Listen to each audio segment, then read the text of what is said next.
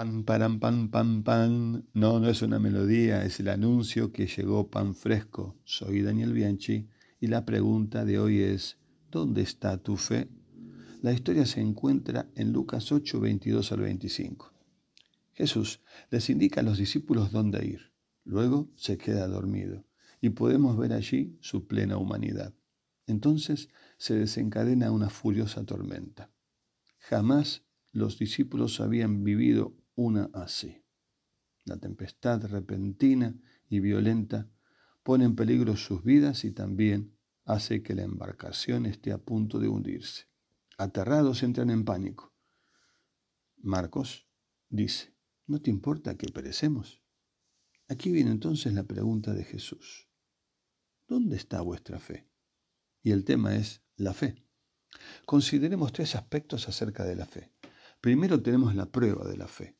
Las tormentas que vienen a nuestra vida son permitidas por Dios. La fe dada es también puesta a prueba y esa prueba produce paciencia y firmeza. Segundo, tenemos la naturaleza de la fe. Tomemos en cuenta que la fe no es algo automático ni una emoción, no es algo mágico ni un pensamiento positivo. Fe es confianza en el cuidado y en el poder de Dios en todas las circunstancias. Fe es rechazo a dejarse controlar por la desesperación y el miedo.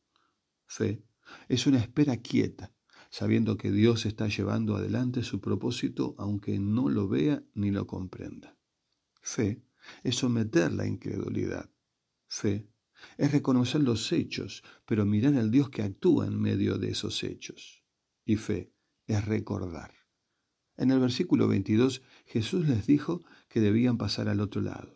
Ellos debían saber que Jesús no los había llevado hasta ese punto para dejarlos abandonados.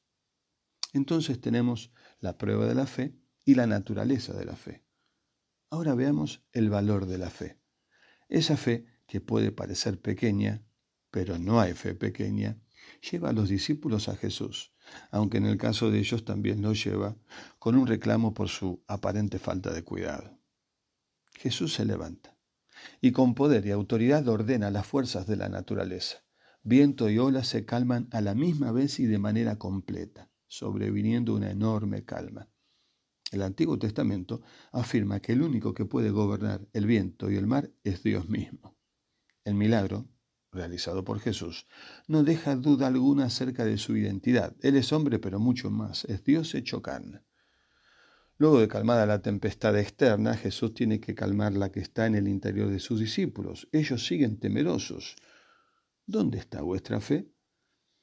Y esto puede significar, la calma del mar y del viento les demostró que yo soy poderoso y que me ocupo de ustedes.